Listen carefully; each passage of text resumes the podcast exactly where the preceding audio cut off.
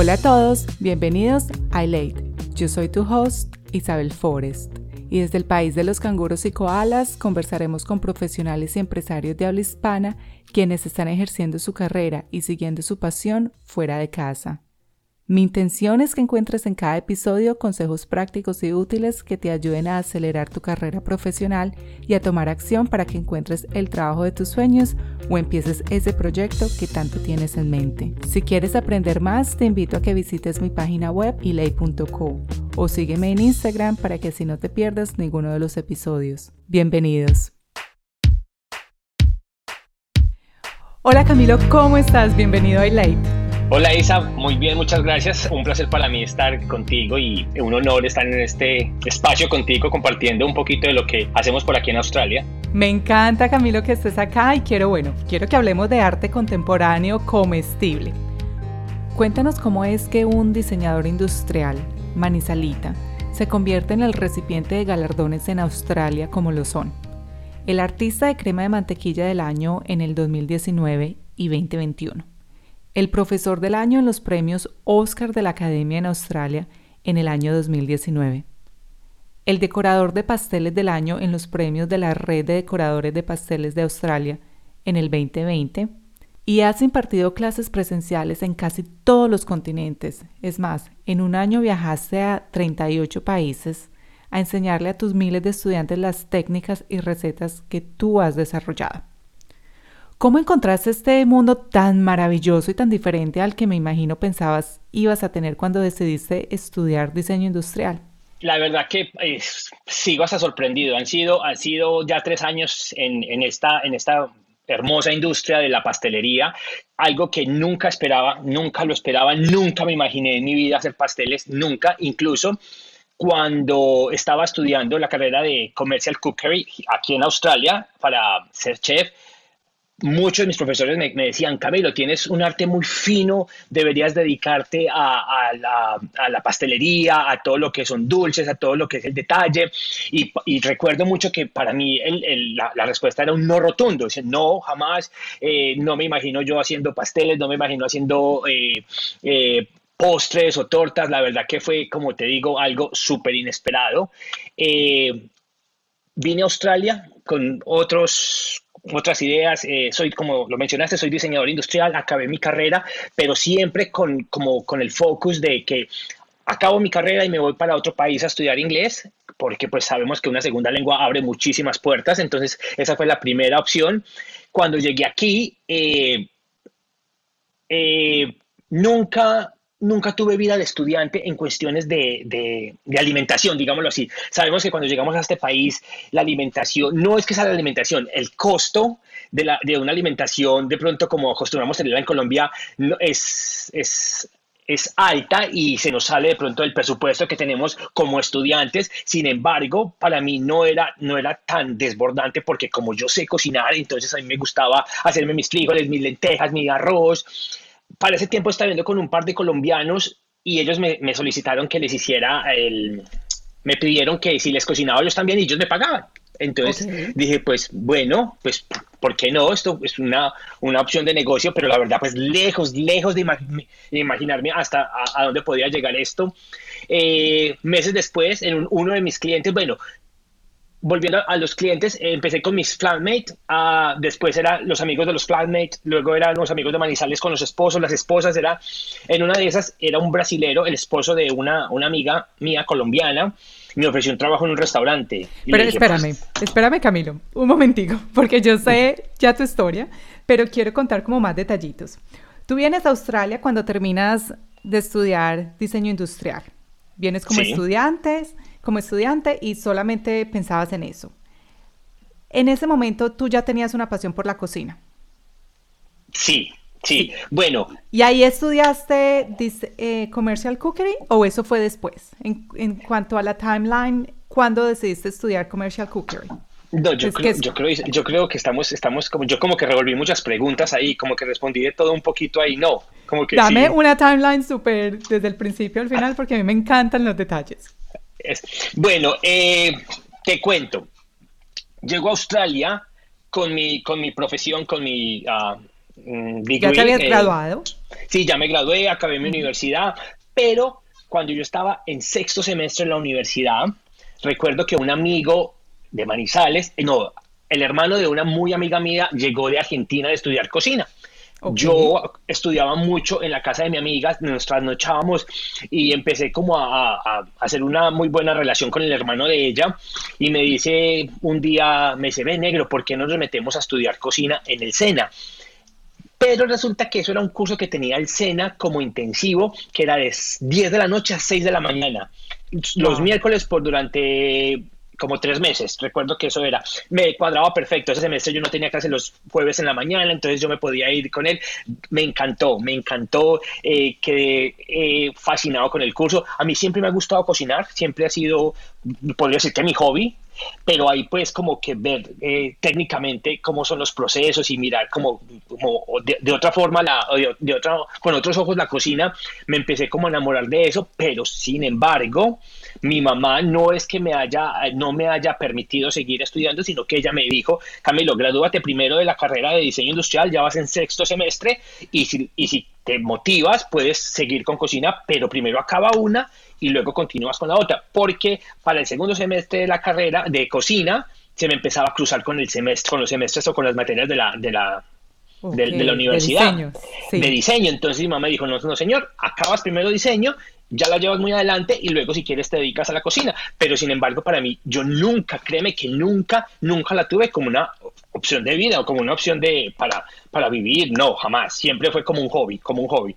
Ahí fue, pues, ahí ya me vine para Australia, cocina sexto semestre, séptimo, octavo, acabé mi universidad, cocina jamás. Ya jamás, a mí se me, a mí se me, la cocina se me, se me olvidó, pero sin embargo yo seguí, muy, seguí, no digamos que practicando, para mí me gustaba mucho cocinar.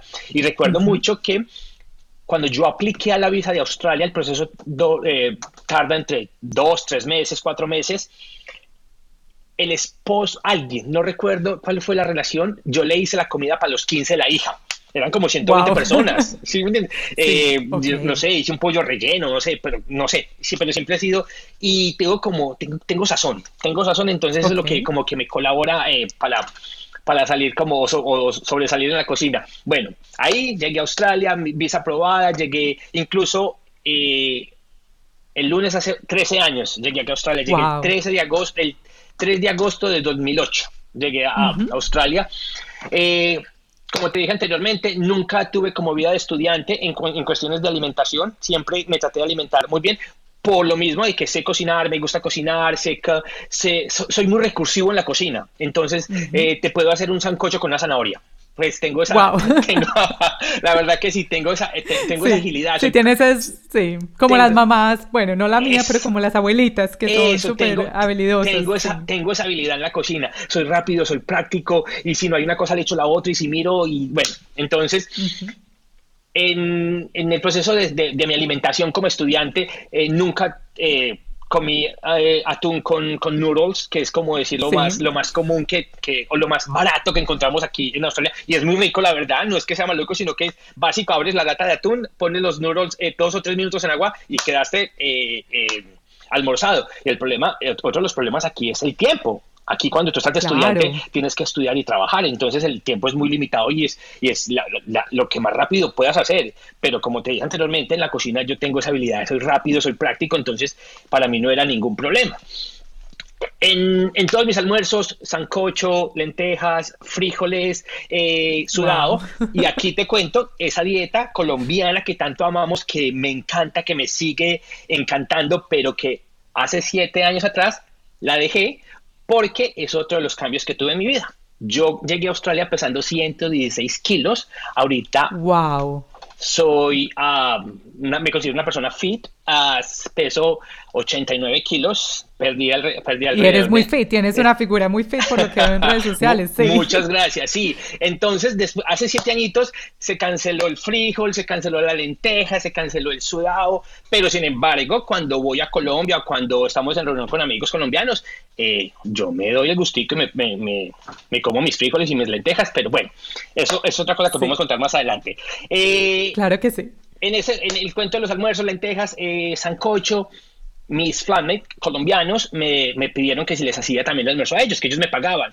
Recuerdo que para esos días, eh, como te dije anteriormente, el tiempo muy limitado aquí en Australia, los viernes era el único día que yo tenía como libre o que terminaba temprano, no recuerdo exactamente, entonces les dije, bueno, lo puedo hacer los viernes, entonces empecé, entonces, yo les preguntaba, ¿qué, les, qué quiere que les haga? Ah, que ajiaco, que bandeja paisa. Recuerdo que cuando era bandeja paisa, eso era el boom. Literalmente, échele agua a la sopa porque me llamaba, me llamaba... es que esa es la mejor, es la mejor. Pues, digo, no, soy bias, pero Literalmente, me llamaba un amigo, hey Camilo, voy con una amiga que, ay, pero ya tiene el novio que también quiere frijoles, que no sé, hágale, dígale que venga. Y obviamente, como eran con menos gente conocida, gente allegada, eso era literalmente, también era, bueno, separaron que llegaron nosotros, separaron que llegaron nosotros, separaron que llegaron nosotros porque yo tenía solo una... ¿Y tú les cobrabas? Obvio, obvio. Eh, Tenía 12 dólares el plato normal y si era bandeja paisa, les cobraba 15 porque iba con chicharrón, me acuerdo. 15. Ay, pero muy barato ese chicharrón, más barato que en Colombia. Estoy hablando hace, hace 9 años, 10 años atrás. En que era... No importa, 3 dólares por un chicharrón, no, bueno, sí. En, una de esas, en una de esos, uno de esos clientes era el esposo de una amiga mía, brasilero. Él para esos días trabajaba como manager o algo para un restaurante brasilero y me dice así como muy, como muy, me, pregunta así como muy suelto y me dice, Camilo, ¿no te gustaría trabajar en un restaurante? Y le digo, pero pues yo, yo no soy chef, no tengo ninguna eh, calificación como chef y, y, recuerdo que mi inglés para esa época bien broken, bien broken, hasta, porque empecé a tener eh, eh, clientes australianos y el spanglish que yo les hablaba era increíble, y, pero me entendían, pero me entendían que era lo más importante. Y en ese y en ese momento, ¿cuánto tiempo llevabas acá? Cuando tu jefe brasileño, como uno, como uno o dos años, uno, yo creo, eso fue muy rápido. A mí, a mí la vida me empezó a sonreír en Australia muy rápido, muy rápido. Por eso amo este país con alma, corazón y vida. Eh, Bueno, hice el, el, el, trial en un restaurante, en el restaurante brasilero. Lo hice, eh, recuerdo que era un martes y me dice la chef, me dice, empiezas mañana. Yo le dije, bueno, muchísimas gracias. Eh, entonces mañana vuelvo y así fue y empecé cosas de la vida. Cuando las cosas son para uno, eh, yo creo en cuando que uno tiene las cosas, como dice mi mamá, lo, al que le van a darle guarda. Entonces, eh, por cosas de la vida, desafortunadamente, ella tuvo que viajar a Brasil por problemas familiares y yo llevaba, recuerdo que una semana, dos semanas trabajando en el restaurante y era, éramos ella y yo y me dice la dueña del café, del, perdón, del restaurante, me dice, eh, Camilo, te tocó echarte esto al hombro. Yo le dije, una, recuerdo que una señora hasta de edad australiana y le dije, bueno, pues, ¿qué más, qué más se va a hacer? Hagámosle lo que más pueda, hagamos, tengo dos manos. ¿Y qué estilo, qué tipo de comida era? Eh, churrasquería, una churrasquería, mundo churrasco, una, era oh, un rodicio. Entonces hemos encargado de todas las carnes, de todas las entradas, de todos los, de todos los como los platos principales que se servían en el restaurante. Eh, vuelve mi jefe, vuelve mi jefe, la, que, la, la chef, a los tres meses. Y recuerdo que entró con una botella de vino a la cocina y me dice, Camilo, eh, estamos asombrados con tu desempeño, ha sido brillante, eh, estamos muy contentos, qué trabajo el que has hecho tan maravilloso, te queremos dar el sponsor para que te, quedes en Australia. Mm. Entonces, pero para eso tienes que tener el título de chef porque en Australia para, para concederte el, el, patrocinio debes tener el título del, de, la, de la posición al que estás aplicando, pues obviamente yo no tenía esa posición, pero ellos fueron muy, muy, muy, muy queridos, eh, fueron eh, muy flexibles con los horarios y logré hacer la carrera de chef en, aquí en Australia, estoy en el, en el TAFE, la hice por dos años, Commercial Cookery, y bueno, la acabé, eh, pues seguí trabajando con ellos, eh, ya, eh, mi ciclo acabó con ellos, cinco años, seis años. Eh, sí, sí, la verdad que trabajé mucho con eh, yo duro mucho en mis trabajos, a mí me gusta mucho conservar mis trabajos, pero ya, ya como que eh, me cansé, bueno, recuerdo cosas, de, cosas del destino. Eh, me llamó Valentina. Valentina es una, una amiga mía colombiana de Manizales que exporta café a Australia. Y me dice, Cami, estamos planeando abrir un café, pero mi esposo dice que él abre el café si tú eres el chef del café. Porque Sean era uno de mis clientes cuando hacía bandeja paisa y Sean dice que como los frijoles que hago yo no los hace nadie. Divino. Valentina, Valentina me llama y me dice, Camilo, ¿cómo diablos hace esos frijoles? Yo se los hago a Sean y no, que no, que no, que como se los hace ninguno. Yo le doy la receta, pero es, es, es, es la sazón que Sí. tenemos, que uno, que dice pues que así lo haga el que sea. así- uno tiene algo en las manos, entonces ese don que, el detalle que gracias a, a Dios con el, ahorita lo, lo exploto. Y es bien, ah, bien curioso este cuento porque Sean fue el que le dijo a Valentina que él abría el café si yo era el chef.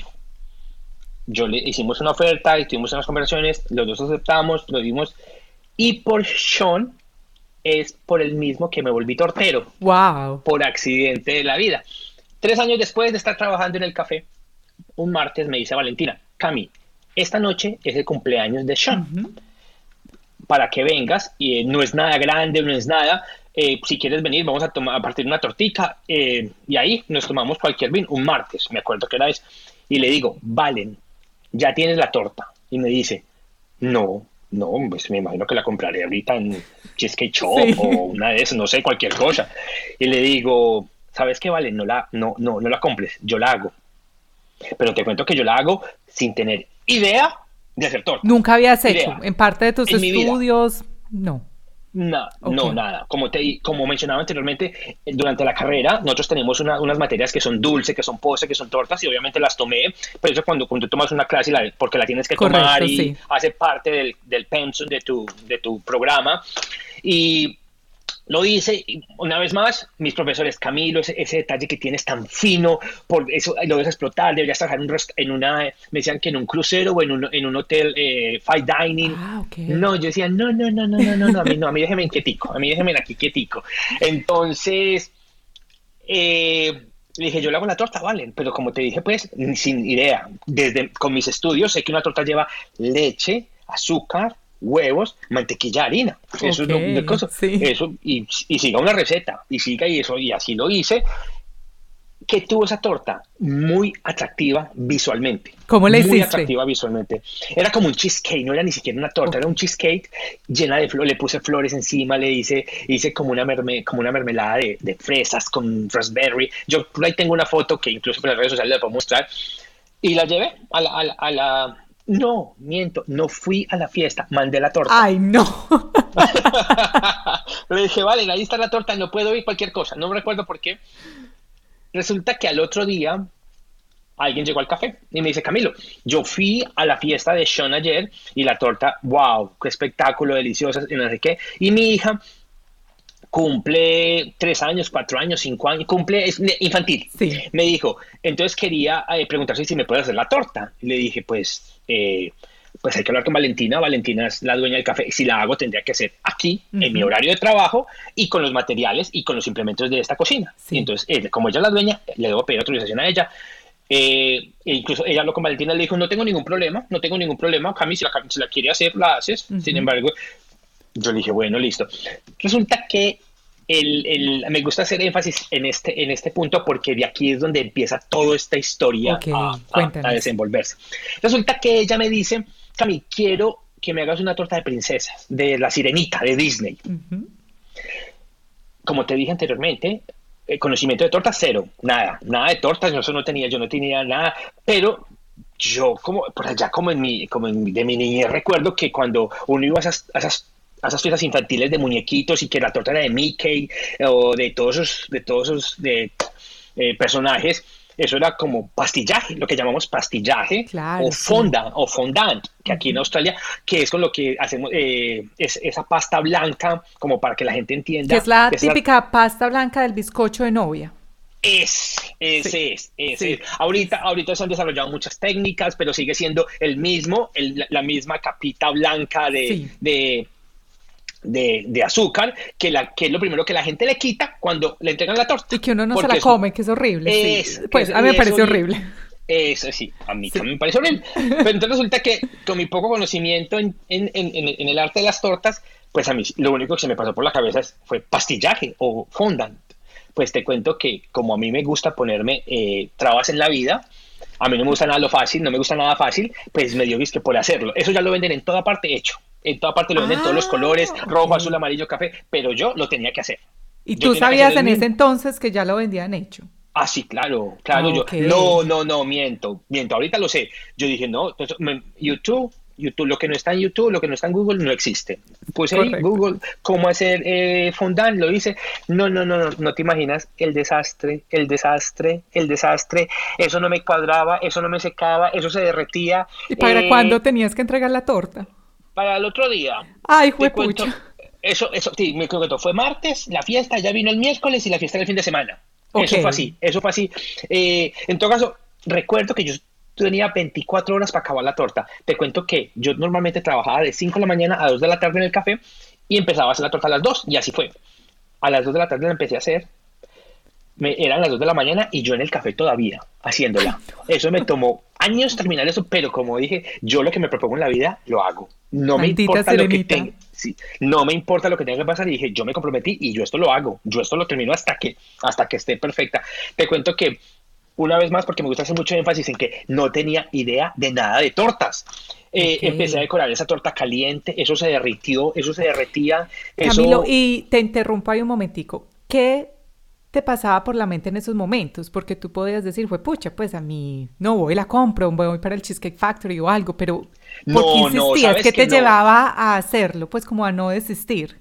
Esa, yo tengo una perseverancia y, ¿cómo se dice eso? Una si yo te digo a ti que yo lo hago, yo te lo hago. Palabra. Pues yo lo escribo como palabra. Eso, yo tengo la, yo, sí, yo te doy la palabra que yo lo hago, así me toque partirme los pies, pero yo te lo hago. Y yo le pedí, en ningún momento la verdad pensé en, ir a, a, a, otro sitio como encargarla, pero dije yo, dije yo, bueno, voy y compro muñequitos en Kmart, voy y compro en un muñequito y pum, y sirenita, y le meto a la sirenita y cualquier, eso es como que se me pasa pero a las 2 de la mañana y dije, yo esto tiene que terminar hecho. Bueno, no, no, no. Bueno, terminando esa tragedia, la torta quedó bonita. La torta no quedó, la verdad, estupenda, no quedó, quedó bonita, quedó llamativa, azul, me acuerdo que era azul con unos, eh, como con unos arabescos y la sirenita y el cuerpo de la sirenita. Entregamos la torta, súper contenta, súper contenta la, la, clienta, que realmente pues no era clienta, porque ya era clienta pues del café, porque no, yo no sé ni cuánto pagó, porque te cuento que yo no sabía el precio, yo no tenía ni idea de nada. Ah, no, te pagó la torta a ti, se la estaba pagando a Valentina. A Valentina, porque yo lo estaba haciendo cosas, pero recuerdo, eh, bueno, no, listo, ella, ella misma volvió como a la semana, dos semanas y me dice, Camilo, la torta un éxito, deliciosa, espectacular, no te imaginas el éxito. Mi hija cumple los 30, los 20, algo, algo grande, 21, no sé qué, pero ella sí es súper, ella sí es súper fancy, ella sí quiere algo súper wow, súper no sé qué. Y dije yo, eh, pues eh, yo te hago entonces una torta de chocolate, una torta de, tres, de chocolate, una vez más, sin idea de hacer chocolate, sin nada, pero YouTube todo lo sabe. Entonces, efectivamente. Y ahí, ya no, ya no podías poner fondant. Ya no, no, ya, no, porque ya obviamente con esa experiencia de fondant, te cuento que dije la primera y la última torta en mi vida en fondant. La primera y la última. Entonces, chocolate. Empecé con la chocolate. Esa torta quedó hermosa. Hice, hice lo, que, lo que llamamos el glaseado de espejo. Es un, es, un, es un glaseado que pones en la torta y eso se ve, es súper brillante y tú te puedes ver en la torta. Entonces esa torta también fue, otro boom. Me empecé como a encuentrar con las tortas, a encuentrar con las tortas y empecé a hacer tortas para el café, pero para venderlas en el café. Te cuento que las colocábamos en la vitrina del café y se vendían, eh, te cuento que salían el mismo día, se vendían con mucha frecuencia, súper populares y la gente empezó a preguntar venga, y aquí hacen tortas, venga, y aquí también y esas tortas aquí las hacen, y esa aquí también. Entonces Valentina dijo, sí, claro, claro. Entonces a mí, y yo me convertí en el chef y en el tortero. Entonces yo hacía, yo hacía una torta, yo hacía una cosa, pero mi Valentina me da. Pero espérame, Camilo, yo te interrumpo, pero es porque me gusta explicar detalles. Las tortas en Australia son carísimas. Estas, estas tortas que hacías para el café de Valentina, ¿Eran unas tortas de qué precio, más o menos? No, pues Porque es que... una torta te vale 70, 90 dólares, 100. No, no, es que ahí, es donde viene, eso, eso va a ser parte de la historia. Resulta que eh, empezó a hacer tortas, empezaron a venderse y Valentina me daba, recuerdo que me decía, Cami, eh, 30, eh, dólares, 30 dólares extra por, por, la torta que hiciste. 30 dólares extra por la de, mi, de mi salario. Y yo, bueno, perfecto. Yo dije, me gusta. Yo dije, pues obviamente es algo extra, lo disfruto, me gustaba la verdad, lo disfrutaba. Entonces, en, como te digo, empecé con el cuento de las tortas, en cuento, eh, como en cuentarme, me gustaba, eh, me entretenía, me, parece, me parecía como eh, una muy buena fusión entre lo que es el diseño y la, y la gastronomía. Entonces, como esa, esas, dos, esas dos cosas, como fusionarlas y dije, no, pues eso está maravilloso, pero lejos, lejos de lo, de lo que ahorita estoy, estoy viviendo.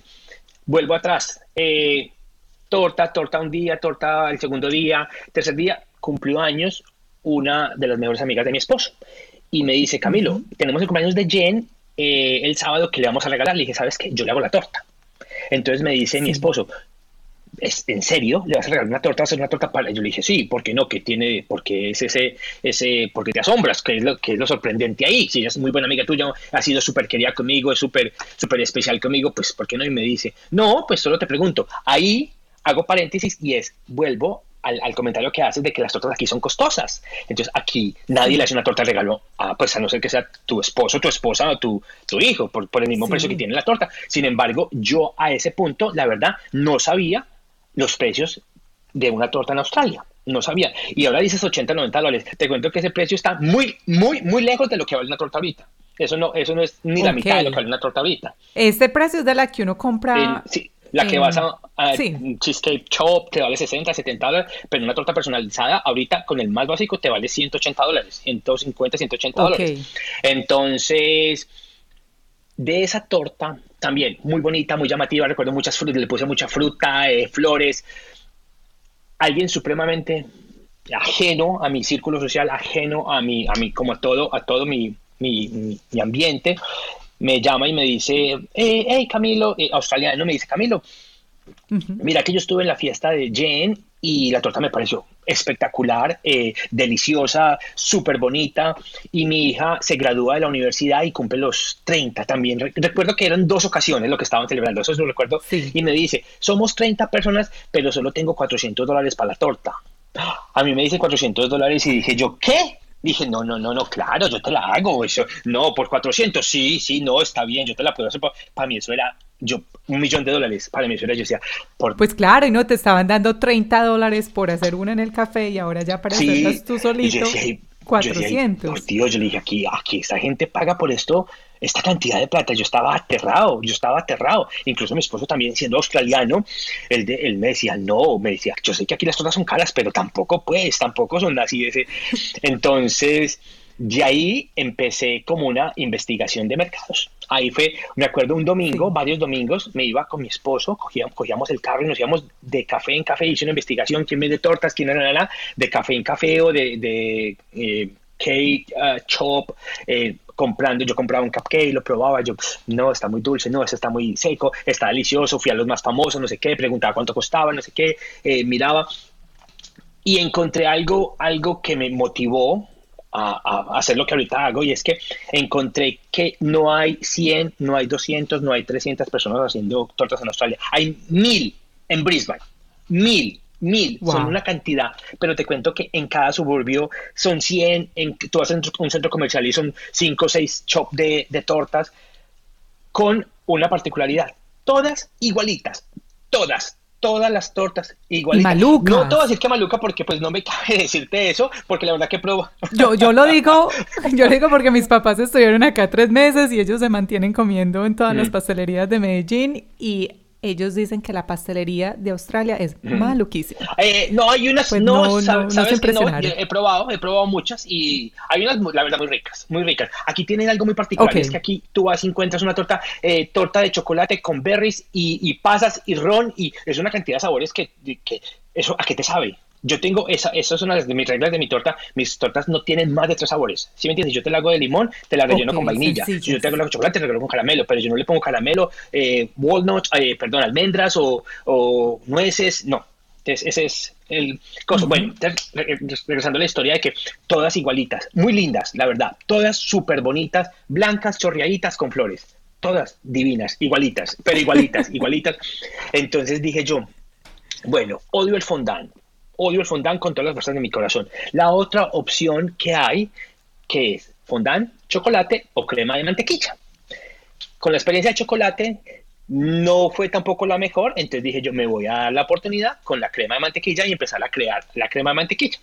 Entonces empecé a hacer tortas con crema de mantequilla, para seguir haciendo para el café, ya se me convirtió que hacía una torta, eh, eso fue en abril de 2017, el cumpleaños de Sean, recuerdo esa, esa, torta. El resto del 2017 así, hacía una torta, hice una torta en octubre para vender, otra de 150 dólares, hice una en noviembre de otras, otros 200, recuerdo.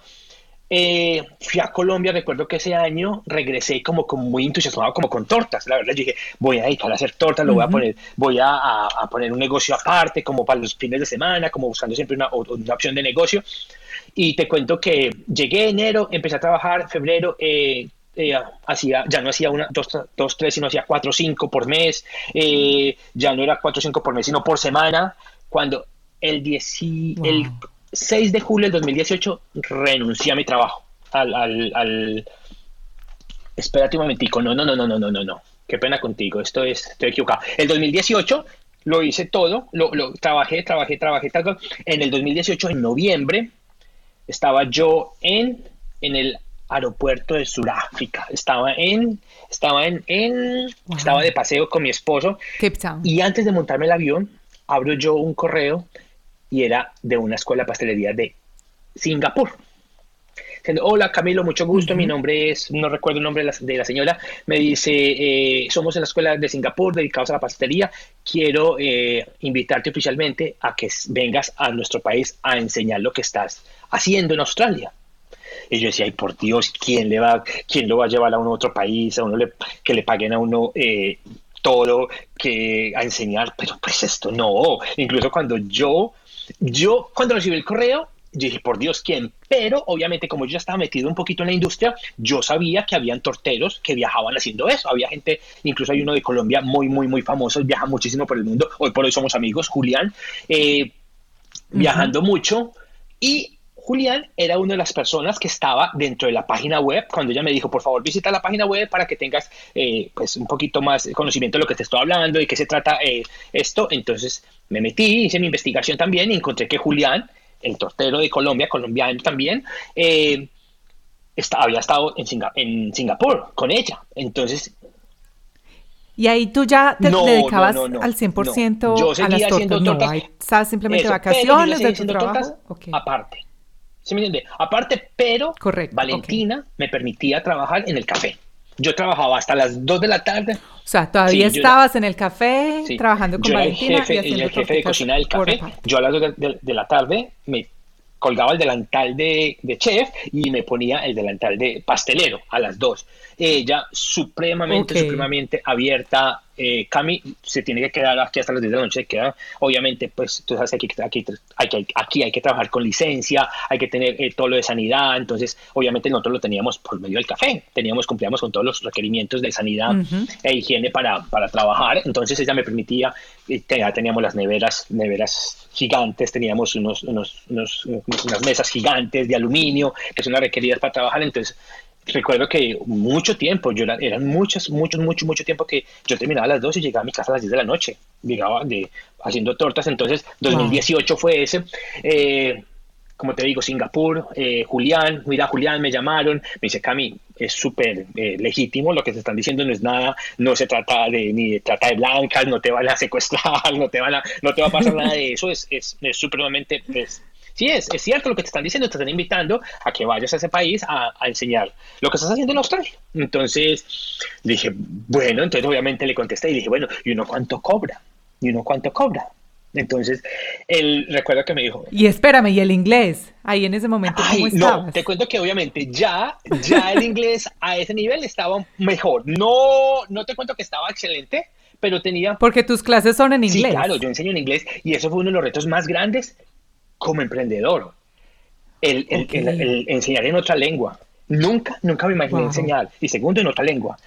Incluso cuando, cuando me dijeron, y, en inglés, y yo decía, por Dios, pero sabes a mí que me alentó mucho. Ojalá Julián no escuche este, este, este, este podcast porque Julián tiene un inglés eh, promedio, digámoslo así, intermedio. Y yo decía, pero si Julián viaja por todo el mundo y enseña en inglés, pues, yo, pues también. Yo, yo, estoy en un país que yo hablo, yo hablo inglés, yo me, me, hace tiempo me defendía, digámoslo así, yo me defendía, yo me, pero sin embargo, no era el mejor, no era el, mejor, pero dije yo, sin embargo, perfecto, tenía una gran ventaja, mi esposo es australiano y hablamos en inglés todo el tiempo.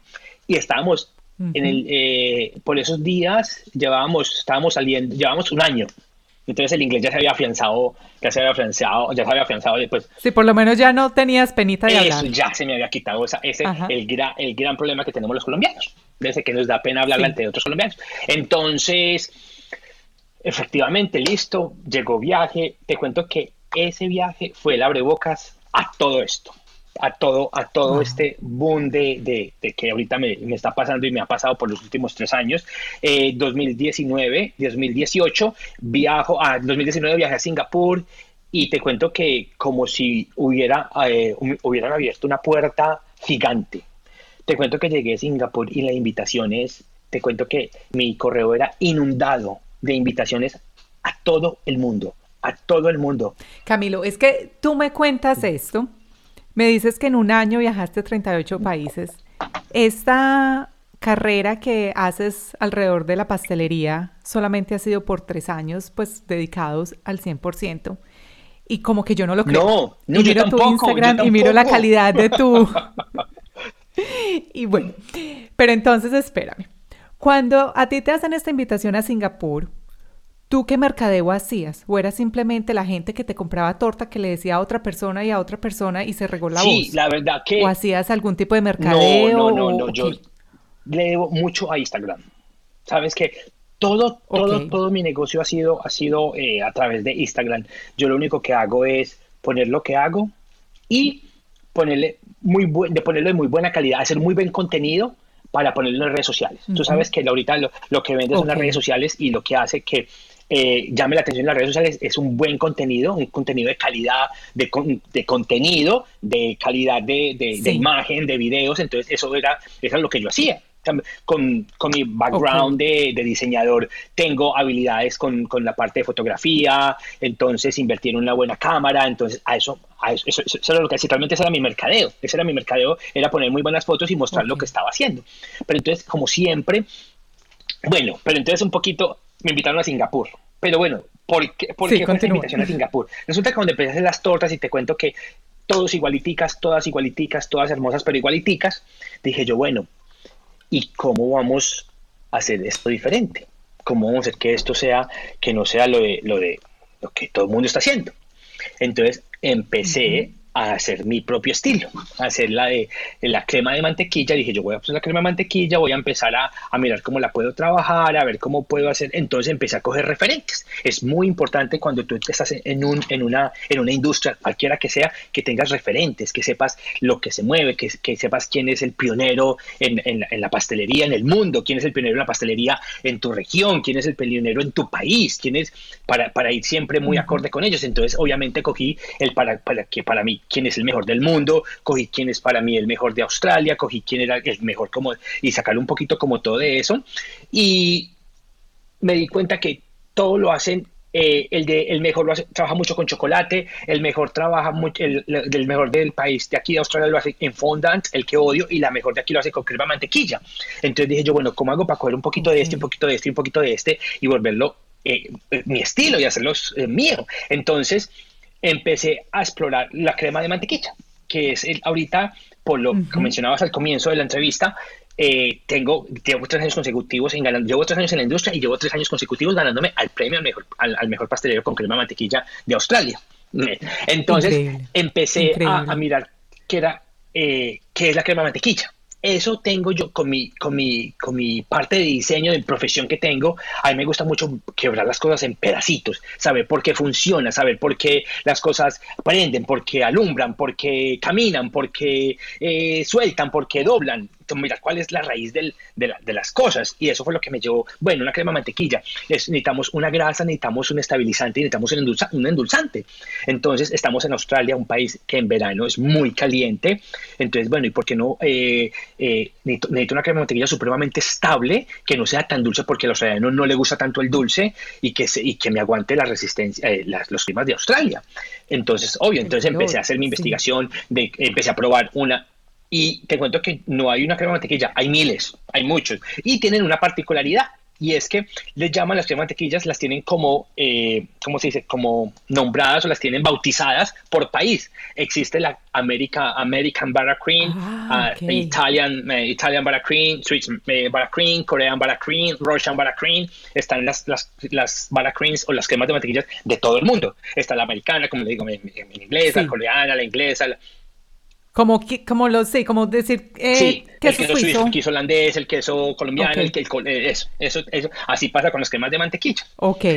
Resulta que yo empecé a trabajar, mi primera opción fue la crema italiana, que era la, la, de pronto la más fácil, siempre también dentro de como mi, todo mi, toda la parte de diseño que yo tengo es, a mí me gusta lo rápido, algo, algo que yo, que, que, que se vea el, el, ¿cómo se dice? el final, el resultado rápidamente. A mí, a mí me aburre cuando algo me toma tanto tiempo, cuando eso es plata aquí en Australia también, entonces uno, uno dice, no, tiene que ser algo muy rápido, algo que efectivo, algo rico, efectivo. Y encontré en la crema mantequilla, en, el merengue italiano, la opción más, más apropiada para lo que yo estaba buscando. Sin embargo, no, no estaba como 100% seguro, no estaba 100% eh, contento con, el, con lo que hacía, pero trabajé mucho tiempo, trabajé casi un año con, con esa crema mantequilla y haciendo mis diseños. Entonces, como te digo, todo lo que se hacía con chocolate, todo lo que se hacía con fondant, yo trataba de simularlo con la crema de mantequilla, solo trabajando con crema mantequilla y, y, y, llegué a muy buenos resultados, que eso fue lo que me hizo abrir tantas puertas en el exterior. ¿Y cómo haces una crema de mantequilla? bueno, te cuento que, yo, que no cocina. Eh, ahorita, eh, eso, eso, eso, eso, es una, una, una, receta que no te puedo decir porque... Ok, sí, perdón, sí, pero pues como, como lo básico, como lo, no me diga la receta de la Coca-Cola, pero eso, como, como lo... te dije anteriormente, una sí. crema de mantequilla es, una, es, es mantequilla, un estabilizante okay. y, una, y, y un endulzante. Entonces tenemos... Y se y mezcla. Se mezcla. Eh, hay muchos, depende, okay. por ejemplo, hay el, el, merengue italiano, la italiana es a base de huevos, la coreana es a, a base de, de, de, de, leche condensada, la Rusia, perdón, es a leche, uh -huh. de leche condensada, la americana es wow. a base de polvo de azúcar, que es toda, cada una tiene su, su, su variante. Entonces, eh, el año pasado, en medio de la pandemia, empecé mi proceso de, de, sacar mi propia receta. Dije yo, bueno, esto hay que mejorarlo, Australia es supremamente caliente, esto hay que hacerlo. Y en mayo del 2020 salí con, salió la receta o nació la receta que hoy por hoy es llamada la crema australiana. Entonces, yo soy el creador de la wow. Australian Butter Cream. Australia no tenía crema de mantequilla y yo soy el, creador de esa, de esa crema de mantequilla. Bueno, y cuéntame eso, ¿cómo lo nominan? O sea, ¿cómo...? Bueno, ese, ese, ese, ese ha sido como el, el, cuento por qué no la colombiana, siendo yo colombiano, y por qué australiana. Sí. Resulta que... Sí. Eh, es como los olímpicos, vives acá y estás compitiendo. Eso, para... ¿Qué pasa? Colombiano, supremamente orgulloso de mi país, orgullosamente colombiano hasta, hasta que me muera, español, mi primera lengua hasta que me sí. muera, pero hace 13 años vivo en este país, hace 13 años llamo a Australia uh -huh. mi, mi, casa, eh, aquí se habla inglés y aquí fue donde empecé el negocio y la crema de mantequilla está basada en los requerimientos de este país está diseñada para, okay. los, para, la, para la temperatura que se maneja en este país, con los ingredientes que en este país están permitidos, con los, entonces, por eso es, es, es, denominada la crema de mantequilla, porque es basada en los requerimientos que este país uh, exige para, para, hacerla. Y australiana, okay, porque fue creada en este país. ¿También? Así sea uh -huh. colombiano. Okay. Entonces, el, el, ese, ese, ese, es el, al comienzo empecé la, normalmente todas las cremas de mantequilla son basadas en huevo, con huevo, esta es sin huevo, es vegetariana, también queso, queso en el, ahorita hay una ola grandísima, una una tendencia. Ahora todos queremos ser veganos, vegetarianos eh, y una cantidad de cosas que a veces ni sabemos, pero todos queremos estar en, el mundo de, la, moda. Entonces, y la verdad que eso uno, tiene, uno tiene que acomodar esas cosas. Eso es lo que hace que, yo venda y eso es lo que hace que, la gente vea atractivo mi producto. Entonces, obviamente, eh, de acuerdo a eso fue que me adapté a la, a la, a la, a la situación. Bueno, Camilo, 38 países en un año enseñando qué y explícame que por favor Todavía no, lo incluso mucha gente a veces me dice, bueno, ¿y eso cómo funciona? ¿Y eso qué es? ¿Y eso cómo es? ¿Y eso qué es? Bueno, resulta que a ti te contactan de... Porque espérame, yo quiero aclararle a las personas que nos escuchan y creo que no lo hemos, no hemos hablado del tema. Tú eres pastelero, pero tú no te dedicas a vender pasteles, tú, tú te dedicas a enseñar. Sí a, la, academia. Y tienes, y vamos a hablar de eso ahorita un poquito más adelante, te dedicas a, sí, a la academia. Entonces, bueno, pues ya con eso en contexto, 38 países enseñando que, y 38 países es más de dos países, no, como dos, y dos países en, una, en, en un mes. Bueno, lo que, lo que, dices ahí en un año es, yo diría que son más o menos 13, 14 meses, que es lo que yo hablo en, en todo el tiempo. Eh, esos son Sí, em, bueno, 14 meses igual, mucho. Entonces, ¿qué pasa? Al comienzo cometí un error, eh, voy a decir error, porque yo iba a Singapur y volvía. Eh, iba a, Estados Unidos y volvía. Entonces, ¿qué hizo que yo visitara tantos países? Era que con las invitaciones que me llegaban, yo acomodaba por, por continentes. Entonces decía, bueno, ahorita vamos a estar en África, entonces voy a Sudáfrica, voy a estar en Sudáfrica, voy a estar en Nigeria, voy a estar en, en, en Ciudad del Cabo, en, en Johannesburg, en ¿dónde más? Eh, estuve en Ghana, en Nigeria, bueno, entonces yo acomodaba las, las, las, las, giras por, por, continentes. Bueno, ¿cómo funciona? Resulta que a ti te contactan y te escriben, hola Camilo, mucho gusto, soy una escuela de pasteleros, soy una tienda, no sé qué, eh, estoy muy interesado en que vengas a, a mi país, eh, para que vengas a enseñar dos o tres clases bueno, con los requerimientos yo exijo mínimo dos clases para viajar al país. Entonces, listo, dos clases. gracias a Dios, en todos los países, en todos, en todos, sold out. Eh, me, ¿Cómo se dice? Vendido, vendido. Todos los codos vendidos, eh, al punto de que siempre no eran dos, sino eran tres, cuatro clases. En África, no sé, yo pienso, no sé qué tengo en África, pero yo soy amado en África. Mi mayor, mi mayor, súper apetecido en África. Yo creo que es porque si vas a mi Instagram o de pronto a, ver mi producto, soy muy colorido, muy colorido y soy de piel morena. Entonces pienso que ellos se sienten identificados con, como conmigo. Se piensen de pronto un, moreno haciendo tortas coloridas como nos gusta, porque obviamente cuando estuve, cuando estuve en el África, eh, ellos son obviamente la, la, la, la piel eh, oscura, la piel morena es la que predomina en esos países y muy coloridos, se visten de mucho color, todo es de mucho color. Sí, son muy, muy... Y tú tienes una personalidad muy bubbly, muy, eh, muy vibrante, muy alegre, y ellos son así. Ellos siempre están bailando, siempre. Recuerdo que en las clases ellos ponían esa música, su música, y esos se paran, bailan, son muy alegres, son muy, muy, muy alegres, la verdad que sí. Entonces, bueno, ya empiezo, empiezo a viajar, a viajar, a viajar, a viajar, a viajar. Eh, cuando me preguntabas que si hago tortas o vendo tortas, cuando yo empecé yo vendía tortas y yo sigo vendiendo tortas porque es como con, lo que, con lo que puedo mostrar mi, mi, arte, con lo que puedo mostrar mis, mis habilidades y tengo la suerte de hacerlo con tortas de clientes y mis, mis, clientes me dicen, no todos, pero yo diría que el 95% es, ¿qué quieres que te haga para la torta? Lo que quieras, lo que tú quieras. Eh, es para, para el esposo, para el matrimonio de mi hija, que va a ser rosado pero entonces, como la quieres hacer, pero rosada.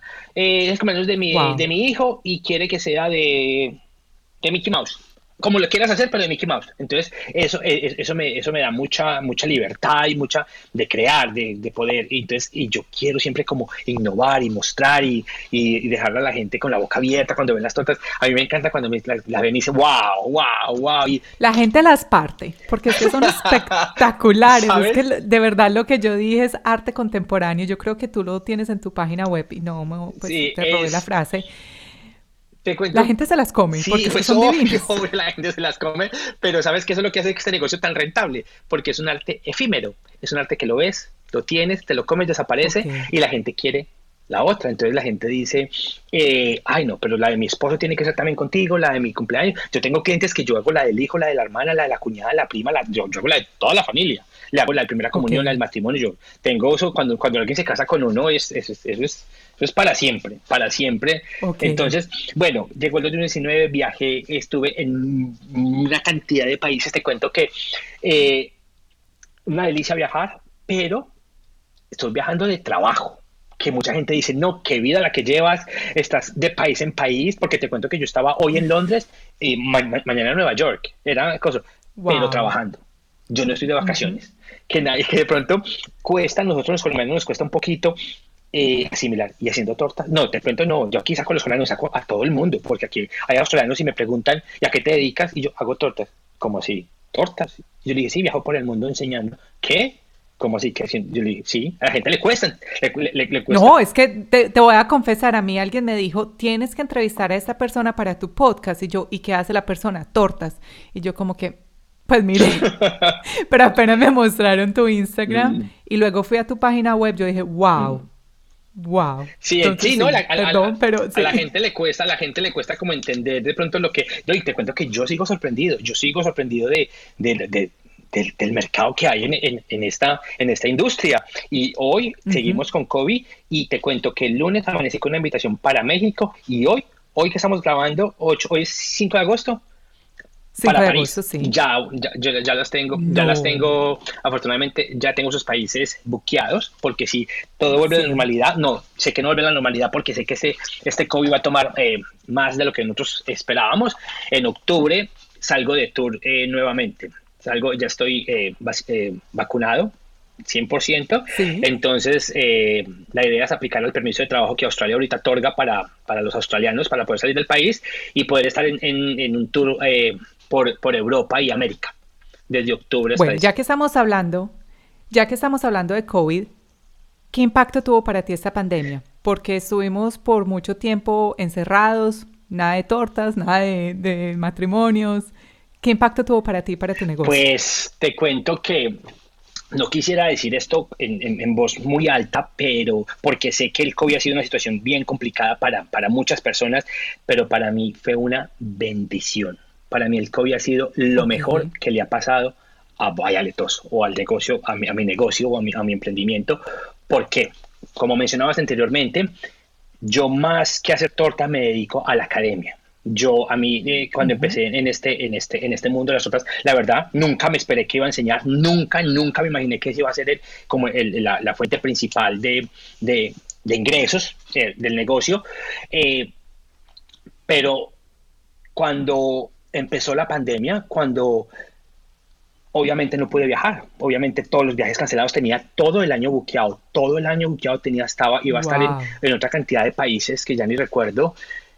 Entonces dije yo, bueno, y ahorita, ¿cómo hago para llegar a los estudiantes que quieren, que quieren, y todas las clases vendidas? Te cuento, como te digo, las clases mías son eh, sold out, eh, voy para Ecuador, eh, una de las clases, tengo seis clases y todas están sold out, y es, y es, en diciembre de este año. Imagínate, son, son así de, de, ese, punto. Entonces dije yo, todos quieren aprender de mí, o todos no, mucha gente está interesada en, lo que, en lo que estoy haciendo, pues entonces voy a hacer mi academia online. Voy a abrir una academia online. Me asesoré, empecé a trabajar con una, una, manager. Eh, hasta eso, te, cuento que ha sido una bendición. Eh, la persona llegó a mi vida de sorpresa. Yo nunca lo esperé, nunca lo, nunca lo, eh, lo, lo, busqué. Estaba yo enseñando en Sydney y esa persona llegó y me dijo, alguien me dice, hay alguien afuera esperándote. Y le dije, ¿pero quién? Pues en Sydney yo no conozco a nadie. Yo vivo en Brisbane, Australia. y me dice, sí, una persona que se interesaba en hablar contigo. Entonces ah, eh, entró, entró, ella, una mujer, recuerdo, muy, muy bonita, y yo soy una persona supremamente visual, eh, muy bien puesta. Ella se vendía solita, ella vendía, ella vendía, ella sabía a lo, que, a lo que venía. Y me dice, Camilo, eh, mira, yo soy una marketing manager, ah, vengo haciendo una investigación hace muchos días, veo en ti una muy, muy, muy buena opción para que trabajemos juntos. Estuve revisando tus redes sociales, eh, tu Instagram, tu Facebook, eh, veo que le falta más fuerza y dentro de mi ignorancia le dice, eh, me da pena contigo, pero yo no compro likes y no le compro a nadie likes, yo no le compro seguidores a nadie. Todo, lo que, todo ha sido despacio, pero ahí voy seguro. Y me dice, no, no, no, yo no te estoy ofreciendo ni, ni likes, ni, ni, ni, ni seguidores. Yo te estoy diciendo que hay que hacer una campaña de mercadeo fuerte para esa marca.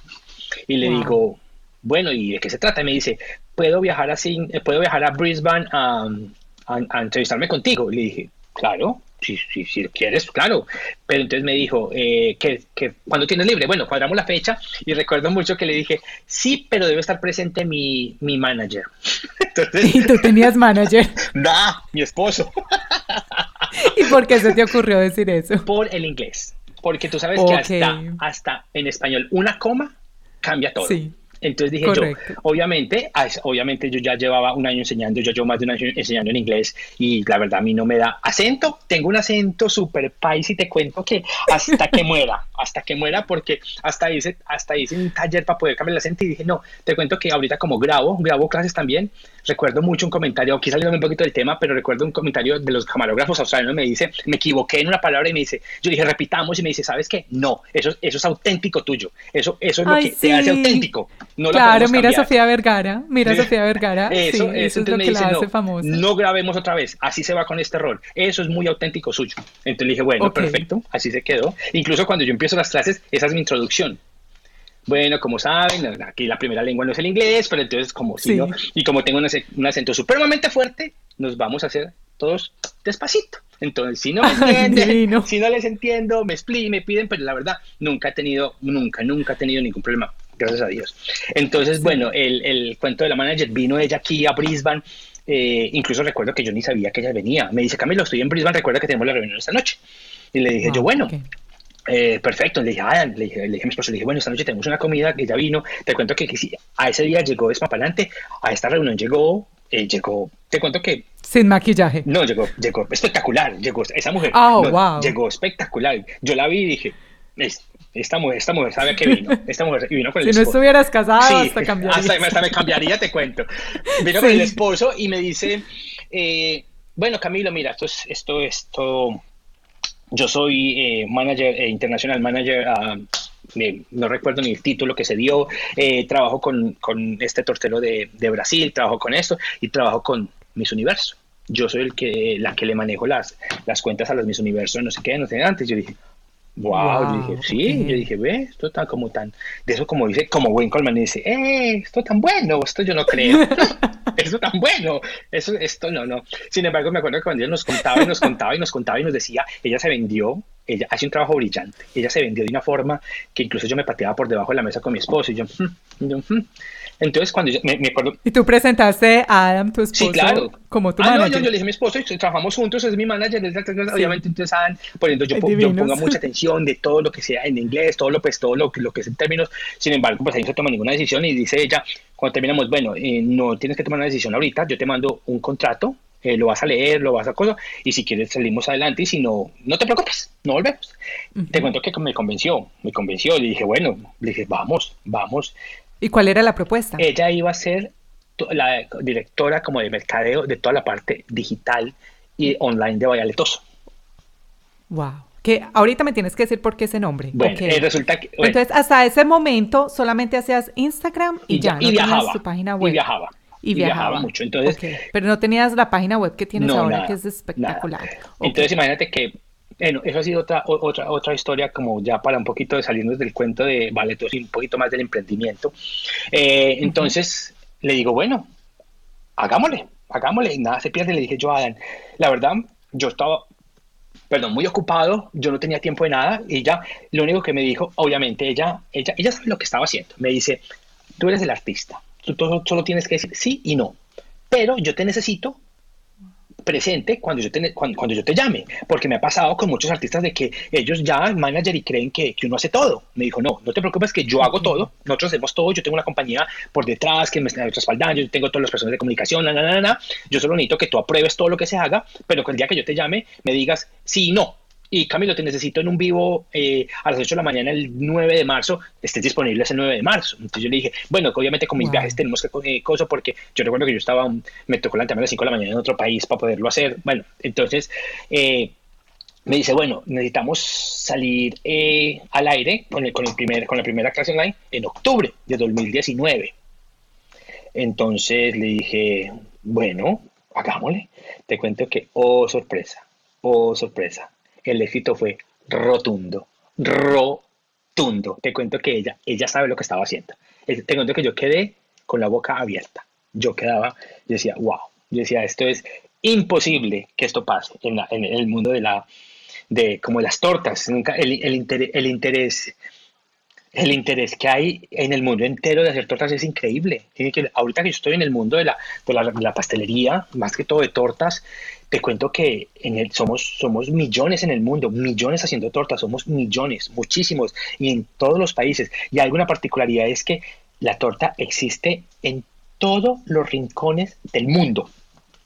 Todo el mundo celebra con un pastel, un cumpleaños. Entonces, ¿quién atiende esas clases? personas chefs o entonces, también eso ha sido Lo que, eso ha sido lo que de pronto me ha, me, me ha convertido en, en, tan profesional, digámoslo así. Y es que yo me convertí como en, la, en, el, en el académico o en el tutor de los profesionales de la pastelería. Yo tengo, yo tengo, por ejemplo, cuando yo fui a Colombia, tenía toda la, tenía todo el personal de una de las pastelerías, eh, no recuerdo el nombre de una colombiana, una pastelería muy famosa de Colombia, todo el personal, la, la, la, persona, la dueña, mandó a capacitarse conmigo. En Nigeria recuerdo también que era, yo tuve tres o cuatro clases que eran una cantidad de gente, eran todos los empleados de, de una, de, de, pastelerías del mundo, de pastelerías de cadena del mundo. Entonces eso, eso, eso es lo que ha hecho que, que sean tan, tan populares mis clases, que yo les enseño a profesionales. Ok, si tú no le estás enseñando y con todo respeto a la mamá que está en la casa. Pero sabes que cada, cada país es diferente. Australia, Australia es muy de mamás. Entonces, ah, wow. aquí, a lo mejor son más exigentes que las sí, aquí, obviamente porque, profesionales de Nigeria. Porque te cuento que una clase no es barata. Asistir a una clase vale 400 dólares por persona. Entonces no es una cosa que tampoco pues la, puede pagar una mamá, cualquiera haciendo nada. Entonces, ¿sí me entiendes? Entonces es algo... Y aquí, si es la mamá, que es la esposa del CEO. Eso sí, eso sí, eso, eso es, eso es lo que, como lo que ha hecho que, que, mis clases sean como tan populares, son muy profesionales. Yo enseño mucha técnica, a mí me gusta mucho y yo le hago mucho énfasis a mis estudiantes que vuélvete, vuélvete experto en la técnica, que cuando manejas la técnica, cuando sabes lo que estás haciendo, ya la creatividad viene. Pero cuando tú traes como un pintor, cuando un pintor tiene su, su canvas, su lienzo blanco, listico, esta, esta, la, la, pintura te va a quedar Va, a lucir más. Tú no puedes empezar en un lienzo negro, tú no puedes empezar en un lienzo torcido. Entonces eso es lo que yo, eso es lo que yo me eh, eh, eh, como que he enfatizado con mis estudiantes, la técnica, vamos a hacer esa técnica y yo les enseño cómo hacer que la torta tenga estructura, cómo hacer que la torta resista altas temperaturas, que la torta no se nos vaya a caer, que la torta tenga unos bordes perfectos, que tenga unos, unas, unas, unas superficies súper lisas, que con lo que vayas a diseñar, que con lo que vas a poner ahí sea muy, mucho más fácil, les hago como el proceso mucho más, mucho más fácil. Eso ha sido como lo que lo que me, ha hecho característico en el, en, el, en, el, en el, mundo de las tortas, la técnica y la recursividad, porque yo solo utilizo crema, mantequilla y papel comestible. Entonces trato de imitar todas las técnicas. Ese es. Sí. Bueno, Camilo, yo creo que tengo aquí como 10 preguntas, pero me las has respondido. Sin embargo, quiero saber a qué le atribuyes tú el éxito y el éxito que has tenido. Yo ya identifiqué varios factores, pero si pudieras como eh, enumerar uno o dos, ¿cuáles serían? Bueno, hay dos que para mí son es, esenciales, que es la perseverancia y la pasión. Si tú haces, si tú no haces lo que te apasiona, te cuento que no, no vas a llegar a ninguna parte no vas a llegar, no, no, vas a encontrar nunca esa, esa, esa, felicidad. Que yo pienso que lo que hace eh, que, que, mi, que, mi, que mi marca vaya, vaya a, pasos agigantados es con la pasión que yo trabajo. A mí me encanta, a mí, me, a mí esto me, me, me, trasnocha. Entonces, incluso ha sido, ha sido hasta un tema complicado porque recuerda que cuando empezaba mi esposo me decía, Camilo, te gastas mucho tiempo haciendo una torta, eso no te lo pagan la verdad, lejos de saber dónde iba a llegar, pero mira el precio de eso, mira el precio de esa pasión de que a mí no me importaba amanecerme, pero la torta tenía que quedar perfecta, pero siempre, siempre haciendo lo que, haz, lo que te gusta, haz lo que te apasiona, eso es indispensable y la perseverancia. Te cuento que obviamente gracias a Dios, yo no tengo sino eh, cosas, hay mejores cosas que, las malas que han pasado. Las malas han sido muy poquitas. Te cuento que, que yo diga eh, malas, eh, no, te cuento que incluso no puedo, no tengo nada que recordar que yo diga, pero obviamente tengo clientes que no, no han quedado contentos, no han quedado, y eso uno lo baja, eso uno lo, lo, lo bajonea, eso uno lo, lo dice, pero bueno, quise mal, quise, pero eso, esos, esos tropiezos son los que te hacen fuerte y esa es la donde está la perseverancia, donde cada día te tienes que levantar, ser mejor, cómo ser mejor que ayer, cómo lograr algo que no pude ayer, cómo poderlo hacer eh, con el crema mantequilla. Te cuento que fueron muchos, muchos intentos y mucha mantequilla que, que me tocó, me tocó tirar a la basura, porque te cuento que eso quedaba desastroso, desastroso. Pero entonces, ¿cómo, ¿cómo llegué a eso? Claro, yo decía, ay, otra semana más que no me da, otra semana más que no me da, hasta que mira, ya ahorita, y eso es lo que ahorita me hace, eh, yo, soy reconocido en el mundo por ser el creador de la crema mantequilla de Australia, y tengo estudiantes de todo el mundo, y tengo, y, y, como te digo, me llaman de todo, de todo el mundo, de todo el mundo.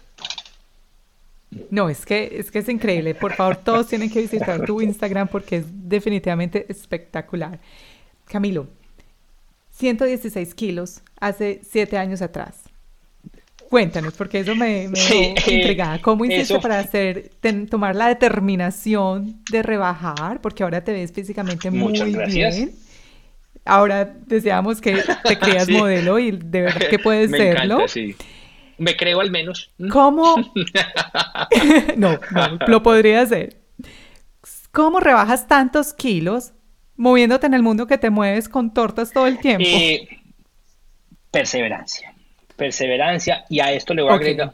Danos aquí, unos truquitos para los que queramos perder unos kilitos. Resulta que cuando recuerdo cuando cumplí mis 30 años, estuve en Tailandia con todos mis amigos. Que ahí donde te voy a responder una pregunta que anteriormente me la, me la, me la hiciste, que no he tenido tiempo de responderla, y es ¿por qué aletoso?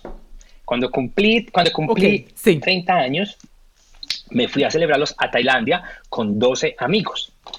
Éramos eh, seis hombres, seis niñas, de los cuales uno era mexicano, el resto eran colombianos, caleños, todos caleños. Ha sido, yo eh, aquí, ese fue como mi grupo de amigos que creí cuando, cuando llegué aquí a Australia.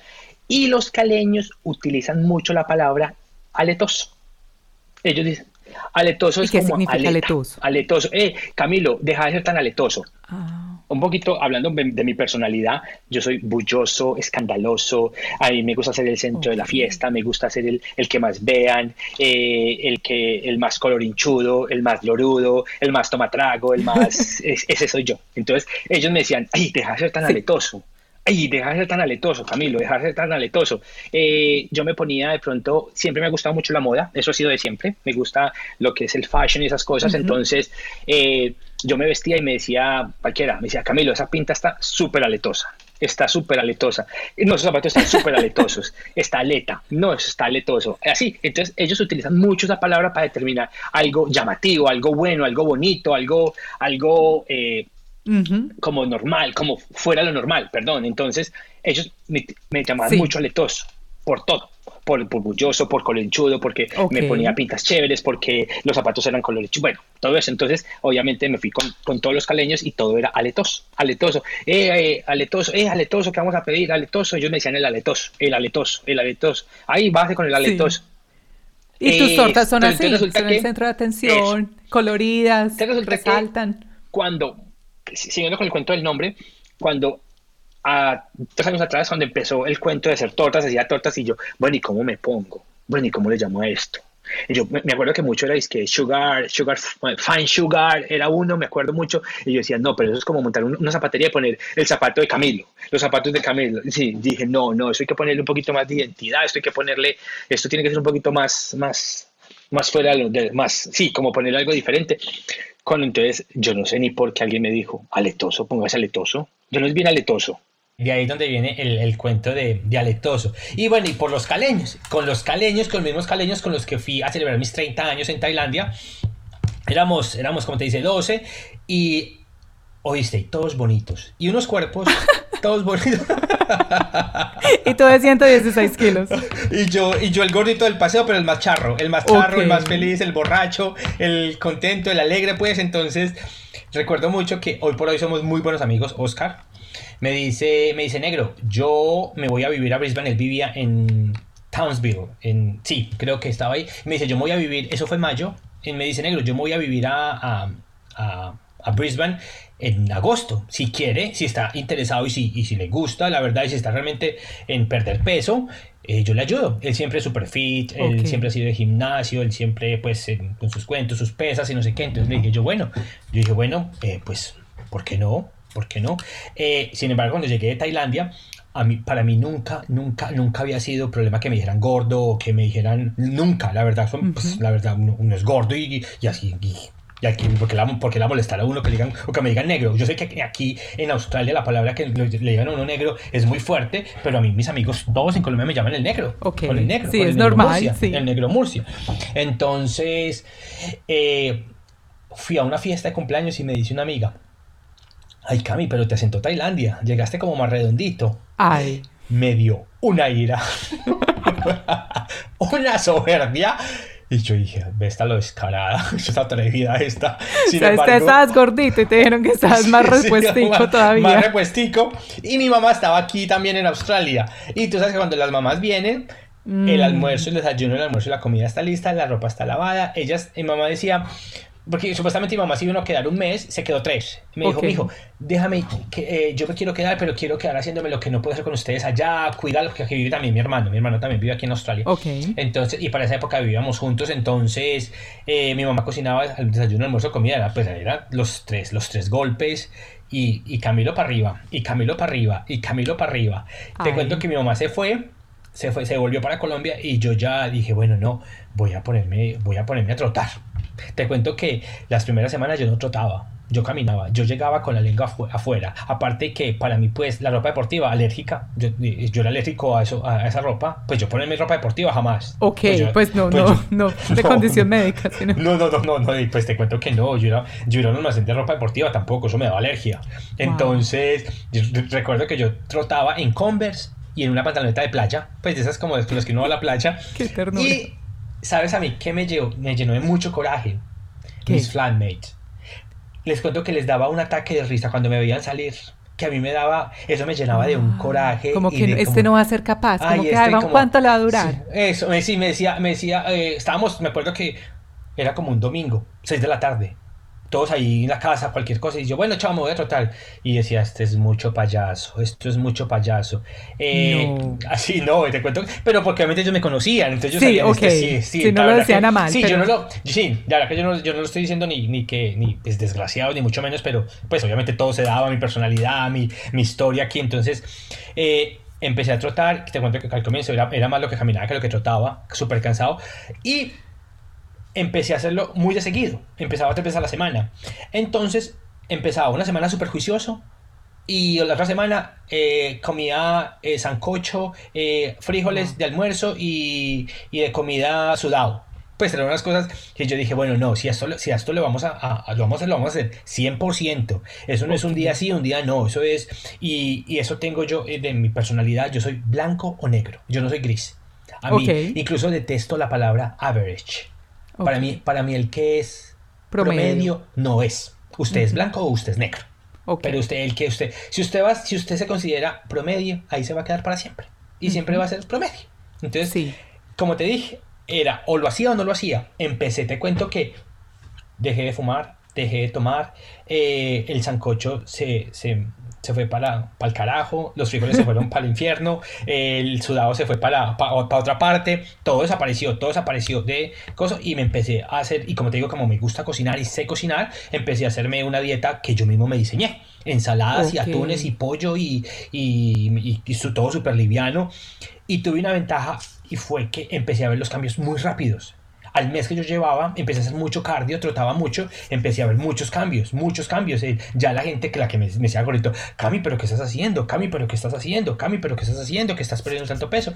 Cami, pero ahí tienes otra oportunidad de negocio. Sí, pues, sabes que mucha... Ya como la Miss Universo, la señora que te maneja toda la parte, pero eso es otra... Mucha gente, mucha gente me dice que... Pero sabes que como volviendo a la pasión, me encanta porque se me, volvió, se, me, volvió salud mental. Para mí, hacer ejercicio es mi salud, es, es mi salud mental, es como lo, con lo que me, me, me distraigo, eh, dejo de pensar en pasteles, eh, salgo, me gusta seguir, troto hace siete años en la misma, por la misma ruta que es alrededor del río y no sabes que para la, una de las mejores terapias para, hacer, para la creatividad es siempre tener imágenes, pasando imágenes, montarte en un bus, eh, ir en un tren, trotar, todo Ah, eso, wow, eso, no sabía eso- sí, eso. ejercita mucho la creatividad, entonces eso, eso se- aparte que me gusta, eso me permite cuando estoy en un proceso creativo, cuando estoy diseñando una torta, mi solución es irme a trotar, entonces a mí se me convirtió como en, en mi, en mi- en mi- en mi salud mental, no como en mi pasión, si lo hablamos de negocio. Sí.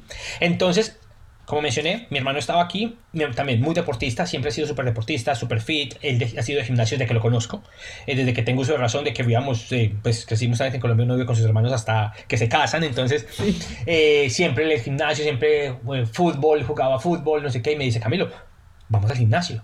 Vamos, le digo, no, no, no, no, no, a mí no me, a mí no me ponga presión, que a mí, a mí, yo soy de eso, a mí me ponen presión y yo, yo soy un poquito rebelde como de personalidad también, a mí me dice que hay que hacerlo rojo, yo lo hago negro y me importa Ok. cinco, así, y así soy yo, y, así, y, eso ha pasado con las tortas también, que es una de las palabras que no he mencionado, pero una de las cosas que me ha hecho reconocido también es que yo siempre le doy el título a mis tortas, be unique, Be- sé Ok. único, sé único, mis tortas No repites. no repito y no y tengo también un, un- un- como un un eslogan, un lema y es no busques el approval, el, la aprobación de nadie.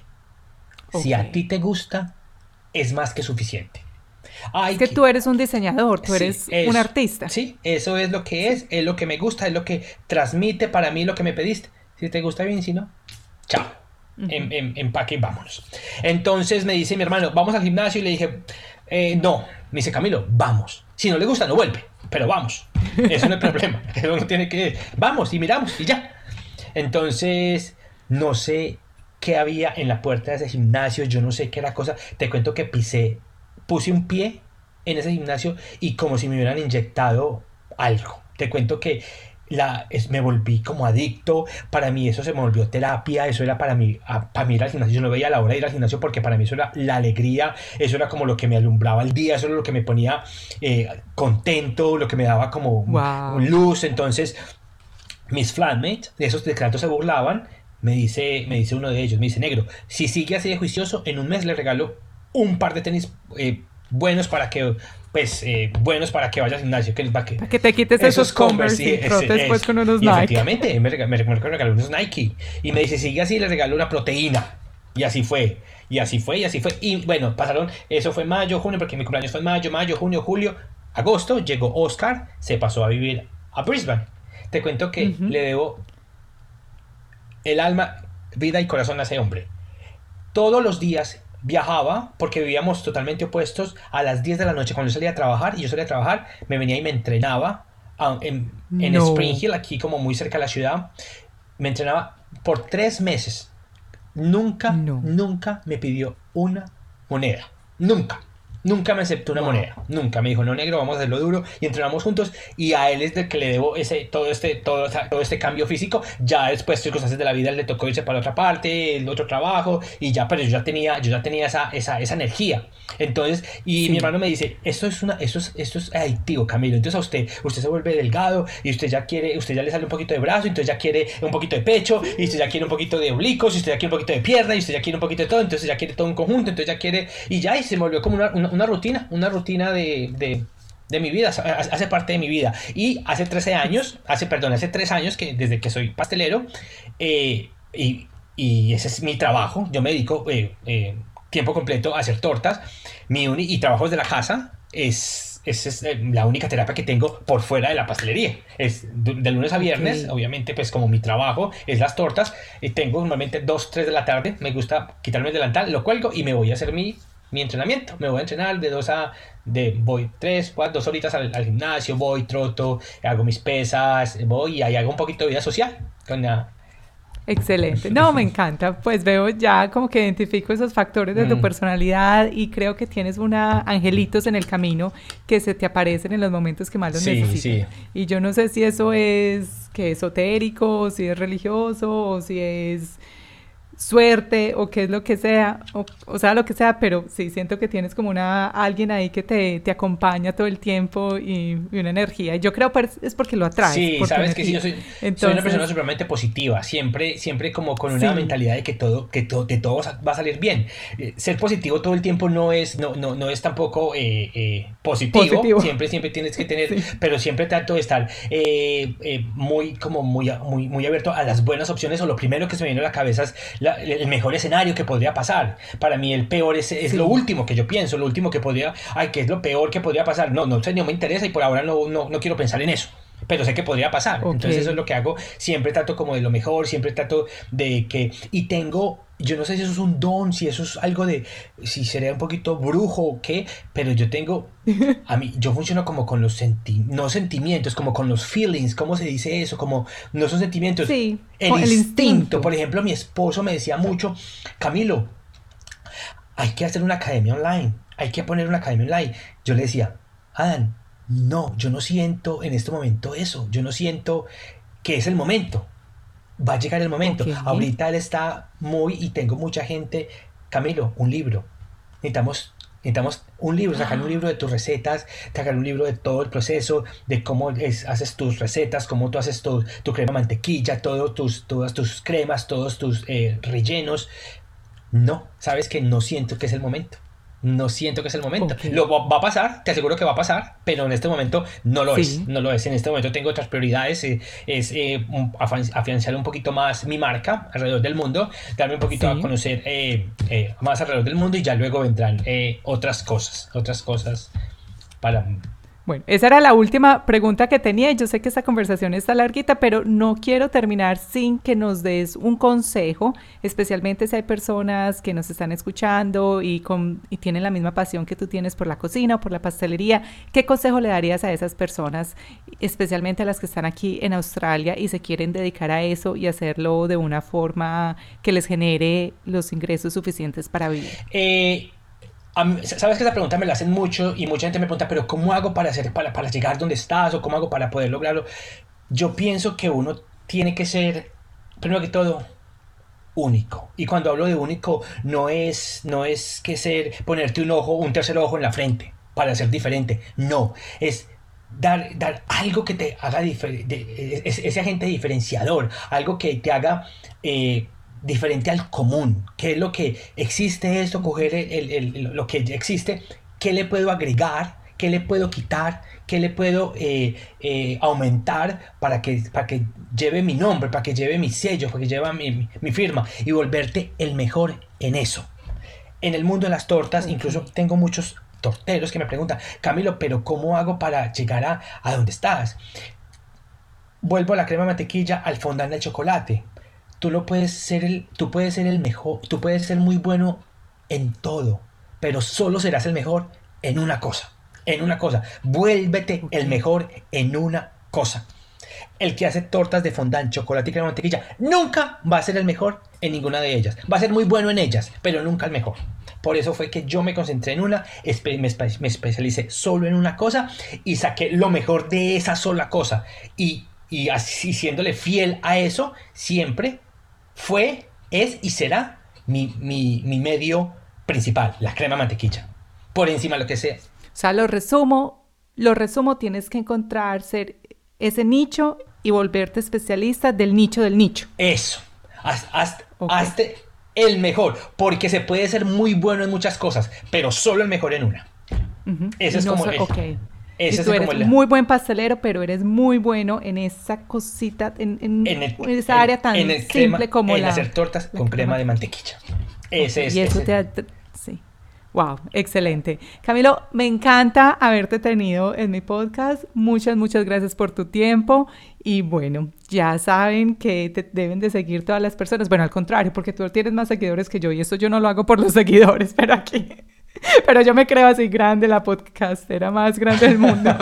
Pero me encanta, me encanta. Muchas gracias por tu tiempo. y así tiene que ser, así tiene que ser siempre, siempre queriendo ser el, el mejor. No, A ti muchas gracias. Es, eh, me encanta tener estos espacios para poder compartir con, con todos los, los, los que hablamos español, contar que las cosas se pueden, que los sueños se pueden cumplir. Es, es muy duro creer en nosotros, nosotros los colombianos nos tiramos muy duro, pero es increíble, nosotros tenemos una cosa que no, que es que no soy colombiano, que es que no hablo inglés. No, eso, eso, eso, no es una barrera, eso no es una barrera, la barrera la creas tú.